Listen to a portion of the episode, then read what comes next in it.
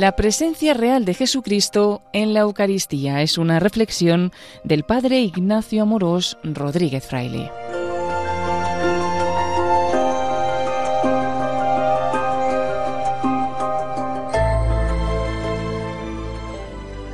¿Alguna vez te has preguntado cómo puede ser que todo un Dios se esconda bajo la apariencia de pan? ¿No es esto una locura? Hablemos de cómo Jesucristo está realmente presente en la Eucaristía.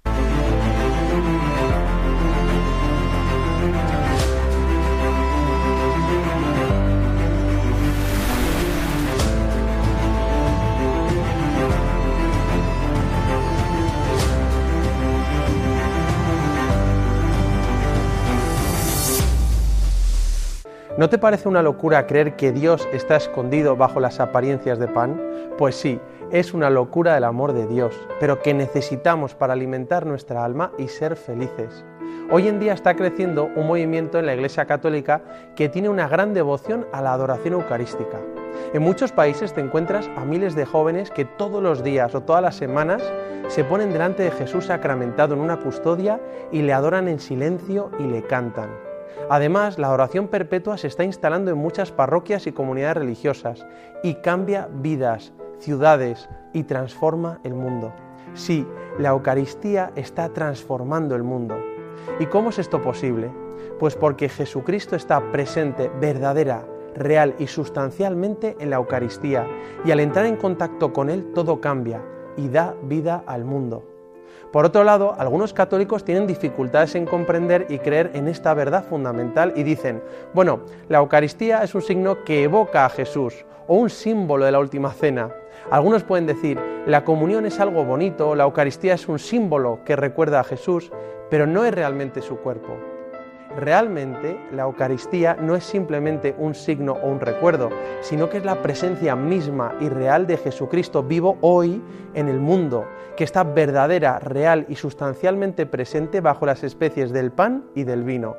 Es decir, Jesús se ha querido quedar con nosotros y dijo, Sabed que yo estoy con vosotros todos los días hasta el fin del mundo. Por eso en la Iglesia tenemos tanto cuidado y tratamos con tanto mimo y adoración la Eucaristía. Forjamos sagrarios lo más dignos y bellos posibles, adoramos al Santísimo Sacramento y cuidamos cada partícula del cuerpo y de la sangre de Jesús. Por eso, porque Jesucristo, Dios y hombre verdadero, está presente en la Eucaristía. Pero ¿cómo se explica esta presencia de Jesús en la Eucaristía? Vamos a ver qué dice el mismo Jesús de esto.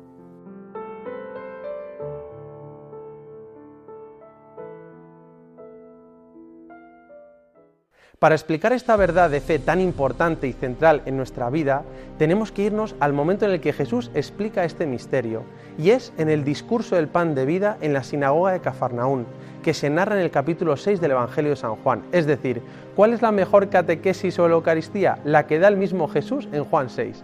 Vamos a verla. Jesús viene de haber multiplicado cinco panes y dos peces, y de haber alimentado a más de cinco mil hombres. Le quieren hacer Mesías, rey, pero él se va al monte solo a rezar porque no ha venido a ser un Mesías terrenal, sino un Mesías trascendental. Luego Jesús caminó sobre las aguas en medio de una tempestad que parecía que iba a hundir la barca de sus discípulos.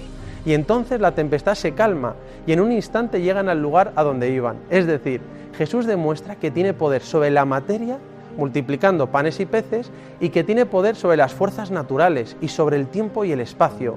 Por tanto, tiene poder para transformar el pan y el vino en su cuerpo y en su sangre. Al día siguiente, Jesús aparece en la sinagoga de Cafarnaún.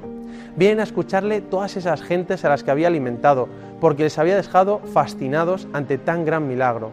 Y es ahí cuando Jesús pronuncia su discurso del pan de vida. Jesús sabía que la gente no venía porque creían en Él, sino porque querían más bien panes y peces, y les dice, Buscad no el alimento que se consume, sino el que perdura hasta la vida eterna, el que os dará el Hijo del Hombre. La gente intenta minusvalorar lo que ha hecho Jesús, recordando cómo Moisés les dio pan del cielo a los israelitas durante 40 años, cuando peregrinaban por el medio del desierto. Pero Jesús les recuerda que Moisés no les dio el pan del cielo, sino el Padre es el que da el verdadero pan del cielo y da vida al mundo. Y Jesús les especifica, yo soy el pan de vida. El que viene a mí no tendrá hambre, y el que cree en mí no tendrá nunca sed. Los judíos entonces comienzan a murmurar de él, pensando que está loco, cómo puede decir que ha bajado del cielo y que comamos su carne. Es una locura. Jesús les dice otra vez, yo soy el pan vivo que ha bajado del cielo. Si alguno come este pan, vivirá para siempre, y el pan que yo daré es mi carne para la vida del mundo. Ahora los judíos ya no solo murmuran, sino que se pusieron a discutir y se preguntan, ¿cómo puede éste darnos a comer su carne? Entonces, parece que Jesús está hablando literalmente o simbólicamente. Porque en otras partes del Evangelio Jesús habla de forma simbólica. Por ejemplo, Jesús dice cosas como, yo soy la puerta, yo soy la vid, vosotros los sarmientos, yo soy el buen pastor. Y la gente no dice, a ver Jesús, no eres una puerta, no eres un árbol ni una rama, no eres un pastor, eres un carpintero. No le dicen esto porque entienden que habla simbólicamente.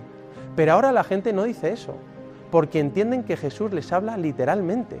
Si Jesús hubiera estado hablando simbólicamente, era el momento perfecto para que dijera, a ver, tranquilos chicos, estoy hablando simbólicamente, para que entendáis. De alguna manera es como que los judíos le dan la oportunidad de explicarse. Así como en otros momentos del Evangelio había utilizado metáforas o imágenes para hablar de sí mismo o de realidades espirituales. A Nicodemo, por ejemplo, le dice que tiene que nacer de nuevo. Y Nicodemo le pregunta cómo puede entrar de nuevo en el vientre de su madre y volver a nacer. Y Jesús no le dice que tiene que hacer eso, sino que le explica que se refiere a nacer de nuevo de forma espiritual o sobrenatural. Ahora a Jesús le dan como una oportunidad para explicarse, para saber si su forma de hablar es metafórica o simbólica. Y Jesús, en vez de eso, intensifica sus palabras. Jesús enfatiza aún más el realismo de sus palabras. Entonces Jesús les dice con seguridad, en verdad, en verdad os digo, amén, amén, dico vobis, que es como una fórmula bíblica para expresar que lo que va a decir es muy importante, así que atentos, en verdad, en verdad os digo, que si no coméis la carne del Hijo del Hombre y no bebéis su sangre, no tendréis vida en vosotros. Y es interesante notar un detalle, el verbo en griego que utiliza Jesús hasta ahora para hablar es el verbo fagein, que significa comer en general de la forma humana, sin más. Pero ahora en adelante, en vez de relajar su comentario, enfatiza la realidad de lo que está diciendo y utiliza otro verbo en griego que es trogon, que significa no solo comer, sino masticar, mascar, rumiar, como hacen los animales, dejando claro el realismo de sus palabras cuando habla de comer su carne con el pan de vida. Y utilizando este verbo trogon, dice otra vez, el que come trogon, mi carne, y bebe mi sangre, tiene vida eterna, y yo le resucitaré en el último día, porque mi carne es verdadera comida, y mi sangre es verdadera comida. El que come trogon, mi carne, y bebe mi sangre, permanece en mí y yo en él. Es decir, Jesús intensifica el realismo en su lenguaje y les dice que deben comer, rumiar, masticar su carne y beber su sangre para tener vida eterna. Aquí está el fundamento bíblico clave sobre la creencia de la Iglesia Católica en que Jesús está verdadera, real y sustancialmente presente bajo los accidentes de pan y de vino. Para Jesús es tan importante que entendamos la realidad de su presencia verdadera en la Eucaristía, que alimenta nuestra alma, que dice cuatro veces, yo soy el pan de vida. Es la expresión más fuerte y sagrada, el yo soy, el de la zarza ardiendo, el Yahvé, el nombre de Dios, unido a pan de vida. Aquel que nació en Belén, que significa la casa del pan, dice de sí mismo, yo soy el pan de vida. Así Jesucristo revela el misterio de la Eucaristía. Sus palabras son de un realismo tan fuerte que excluyen cualquier tipo de interpretación en sentido figurado. La gente empieza a escandalizarse. Esto era una locura para un judío. ¿Estaba hablando de canibalismo? Para un judío de ese tiempo hay pocas cosas tan repugnantes teológicamente como lo que acaba de decir Jesús porque en el Antiguo Testamento hay muchísimas prohibiciones sobre comer la carne de los animales con su sangre, porque la sangre se veía como un signo de vida que pertenecía a Dios. Por eso estaba terminantemente prohibido para un judío comer la carne con la sangre. Y este es el contexto. Jesús hablando a una multitud de judíos diciendo que tienen que comer su carne y beber su sangre. Un escándalo para un judío. Por eso San Juan cuenta cómo la gente se escandaliza, murmura y empiezan a mirar a Jesús con desprecio, como si fuera un loco blasfemo. Dice la Biblia, y al oír esto, muchos de sus discípulos dijeron, es dura esta enseñanza, ¿quién puede escucharla? Claramente era algo muy fuerte decir para un judío. Y como Jesús sabía que no solo la gente, sino también sus mismos discípulos murmuraban de él, les dice, ¿esto se escandaliza? Y los discípulos dirían, eh, pues sí, Jesús, estoy tremendamente confundido y escandalizado. Y Jesús dice sin complejos, pues si vierais al Hijo del Hombre subir a donde estaba antes, Les está recordando de dónde viene, quién es Él, como si les dijera, tengo poder sobre la materia, sobre la naturaleza, y les explica que al decir comer su carne no debe entenderse solo de modo material, porque habla de su misma carne, de su humanidad resucitada y glorificada, de su carne viviente y vivificada por el Espíritu. Y les dice, el Espíritu es el que da vida, la carne no sirve para nada. El pan que les promete es la carne del Dios hombre, vivificada por el Espíritu, que da vida. Es decir, el modo de presencia de Jesucristo en la Eucaristía es con su cuerpo glorioso, espiritualizado. Pero dice el Evangelio que como resultado de esto muchos discípulos se echaron atrás y ya no andaban con él. Es la primera vez en el Evangelio en la que sus discípulos dejan de seguir a Jesús y es cuando enseña sobre la Eucaristía. Mira a miles de personas irse y dejar de seguir a Jesús. Y Él no les dice, volver, que voy a corregirme, me he pasado. No dice eso, sino que les dice, ¿también vosotros queréis marcharos? Es decir, les pide un acto de fe, porque sabe que la Eucaristía es esencial.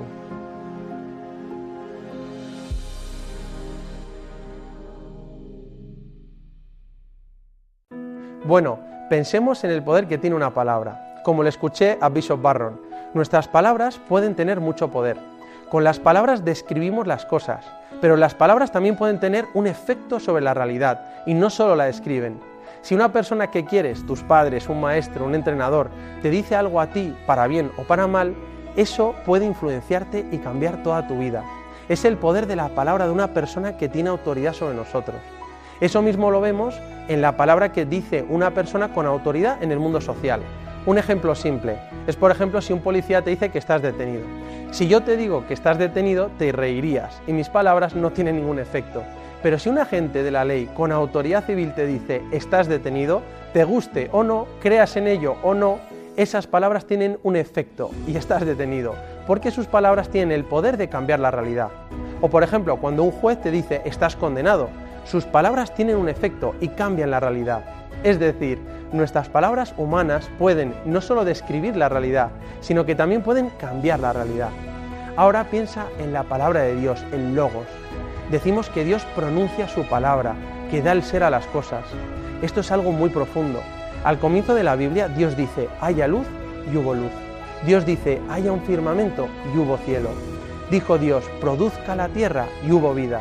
Es decir, Dios crea y hace las cosas mediante su palabra. Ahora, ¿quién es Jesús? No es un maestro más entre otros muchos, no es un profeta más. Si solo fuera eso, lo único que podría hacer es cambiar la realidad en la forma que nosotros podemos hacerlo cuando tenemos cierta autoridad. Pero la verdad fundamental de nuestra fe es que Jesús es la palabra hecha carne. Es decir, la misma palabra, el logos, con la que Dios creó el universo, ahora se hace realmente presente en la persona de Jesús. Y es por eso por lo que en el Evangelio, cuando Jesús dice algo, se cumple, es una realidad, se cambia la realidad al instante. Por ejemplo, le dice a la hija de Jairo, Talita Kumi, niña, levántate, y la niña se levanta, porque las palabras de Jesús no solo describen algo, sino que afectan la realidad. Lázaro, sal fuera, y un hombre muerto vuelve a la vida, porque las palabras de Jesús transforman la realidad. O en otro momento dice, tus pecados quedan perdonados y sus pecados quedan perdonados por el poder de la palabra de aquel que está hablando. Lo que dice Jesucristo, la palabra de Dios, se realiza. Ahora, la noche antes de morir, Jesús celebró una última cena muy especial con sus discípulos. Les amó hasta el extremo. Tomó un trozo de pan sin fermentar, propio de la Pascua judía, y dijo sobre el pan, tomad, comed, esto es mi cuerpo. Y después tomó la copa de vino, dio gracias y se lo dio diciendo, bebed todos, porque esta es mi sangre de la alianza. El que dice estas palabras es Jesús. Por ser el quien es, la palabra de Dios hecha carne, el logos, sus palabras tienen el poder de transformar la realidad en su nivel más fundamental y esencial. Jesús se identifica con el pan y el vino ofrecidos. Así como Dios habló su palabra para darnos la vida a ti y a mí, así Jesús pronuncia su palabra y se hace presente bajo las apariencias de pan y vino.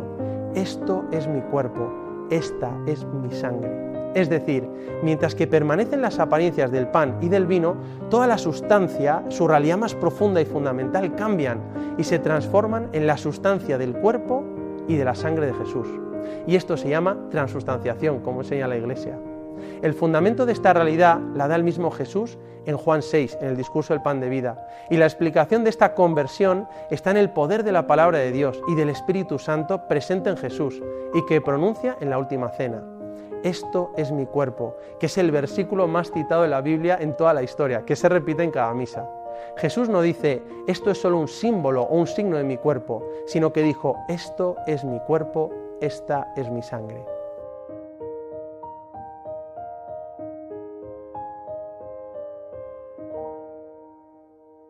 Pero aquí no termina la cosa. El mismo Jesús dijo en la última cena a su iglesia, haced esto en conmemoración mía.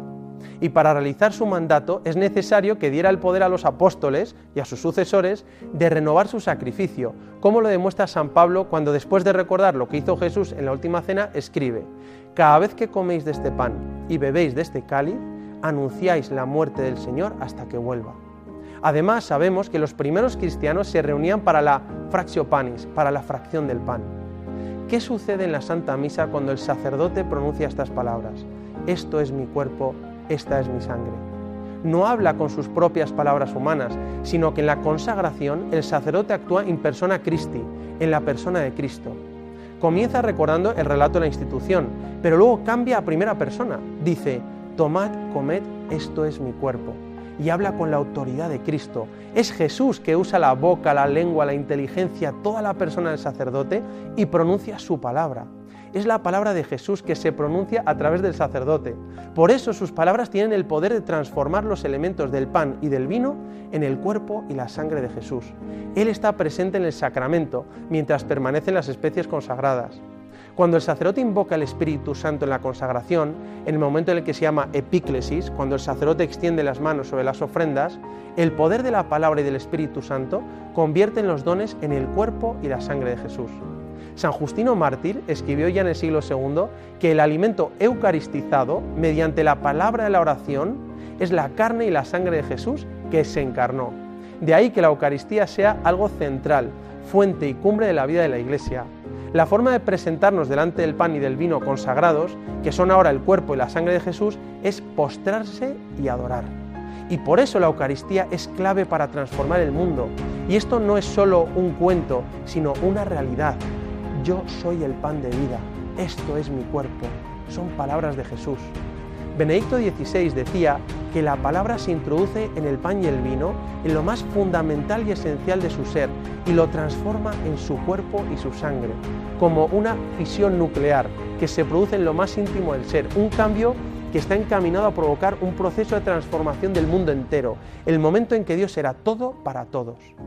Hace poco el Papa Francisco beatificó a un chico joven llamado Carlo Acutis, que tenía un gran amor a Jesús Eucaristía y diseñó una exposición en Internet con una lista de decenas de milagros eucarísticos que ocurrieron a lo largo de los siglos en varios países del mundo y que han sido reconocidos por la Iglesia. Carlo Acutis decía, la Eucaristía es lo más increíble que hay en el mundo. Sí, la Eucaristía sigue transformando el mundo y nos abre las puertas del cielo.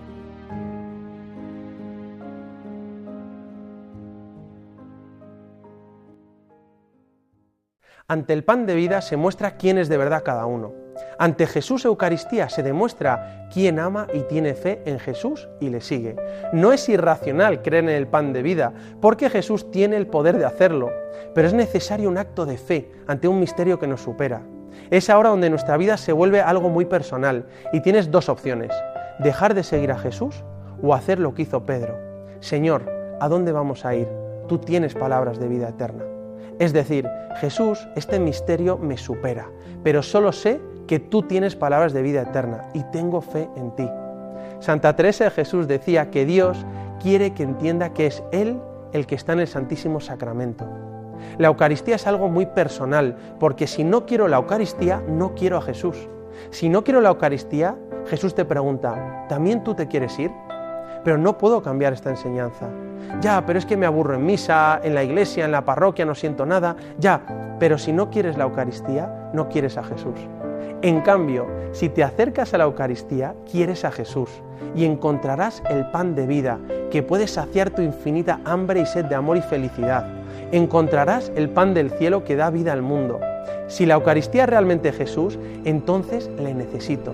Estamos hechos para la Eucaristía. San Ignacio de Antioquía escribió ya en el siglo II, El pan de Dios quiero, que es la carne de Jesucristo, y por bebida quiero la sangre de Él, que es el amor incondicional. De ahí entiendo a tantos católicos en todo el mundo que tienen la Eucaristía como el centro de su vida, porque ella contiene la realidad plena de la segunda persona de la Santísima Trinidad, Jesús, y su obra de salvación. Como dice el Concilio Vaticano II, la Eucaristía es la fuente y cumbre de la vida cristiana.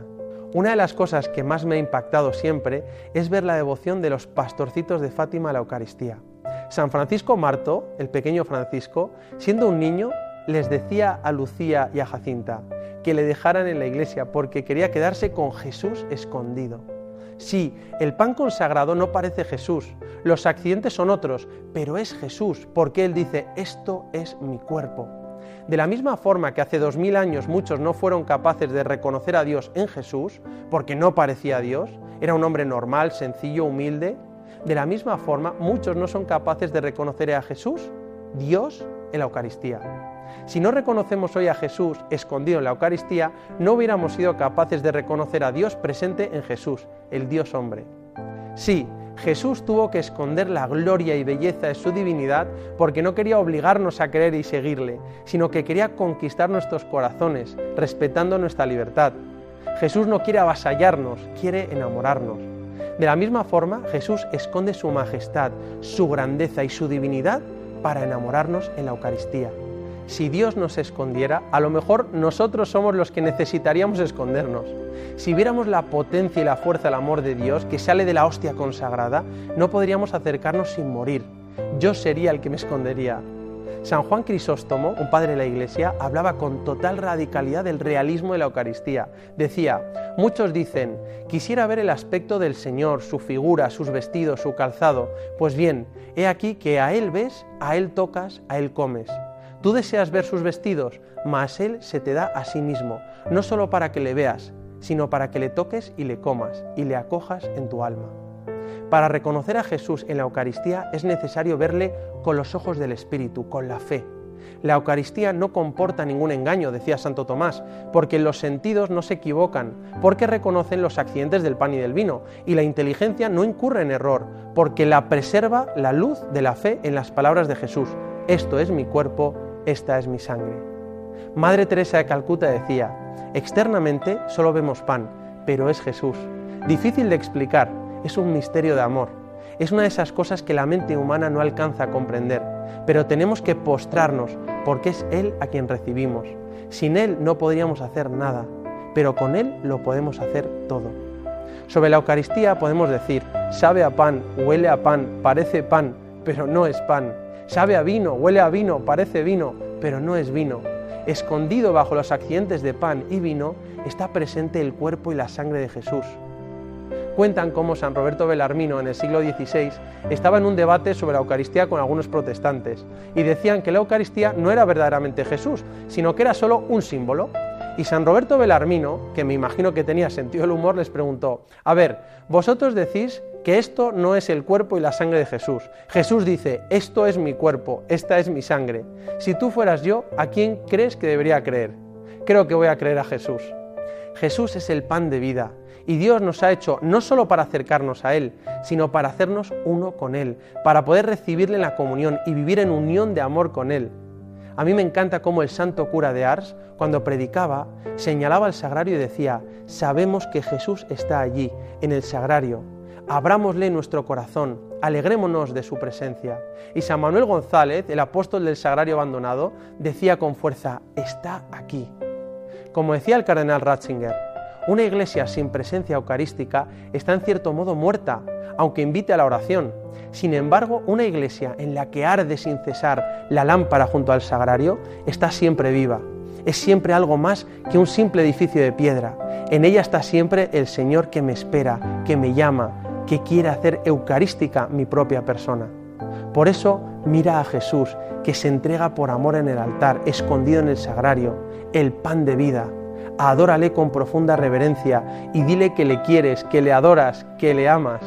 Como escribió San José María, ahí lo tienes, es Rey de Reyes y Señor de Señores, está escondido, se humilló hasta esos extremos por amor a ti. En la Eucaristía se hace presente Cristo, Dios y hombre, entero e íntegro, porque Jesús dijo, esto es mi cuerpo. Por eso queremos terminar haciendo una solemne profesión de fe diciendo, en la Eucaristía Jesucristo está presente con su cuerpo, con su sangre, con su alma y con su divinidad. Todo un Dios loco de amor que se entrega para alimentar nuestra alma y darnos vida, y vida en abundancia. Y no lo olvides, Dios te quiere y te quiere feliz.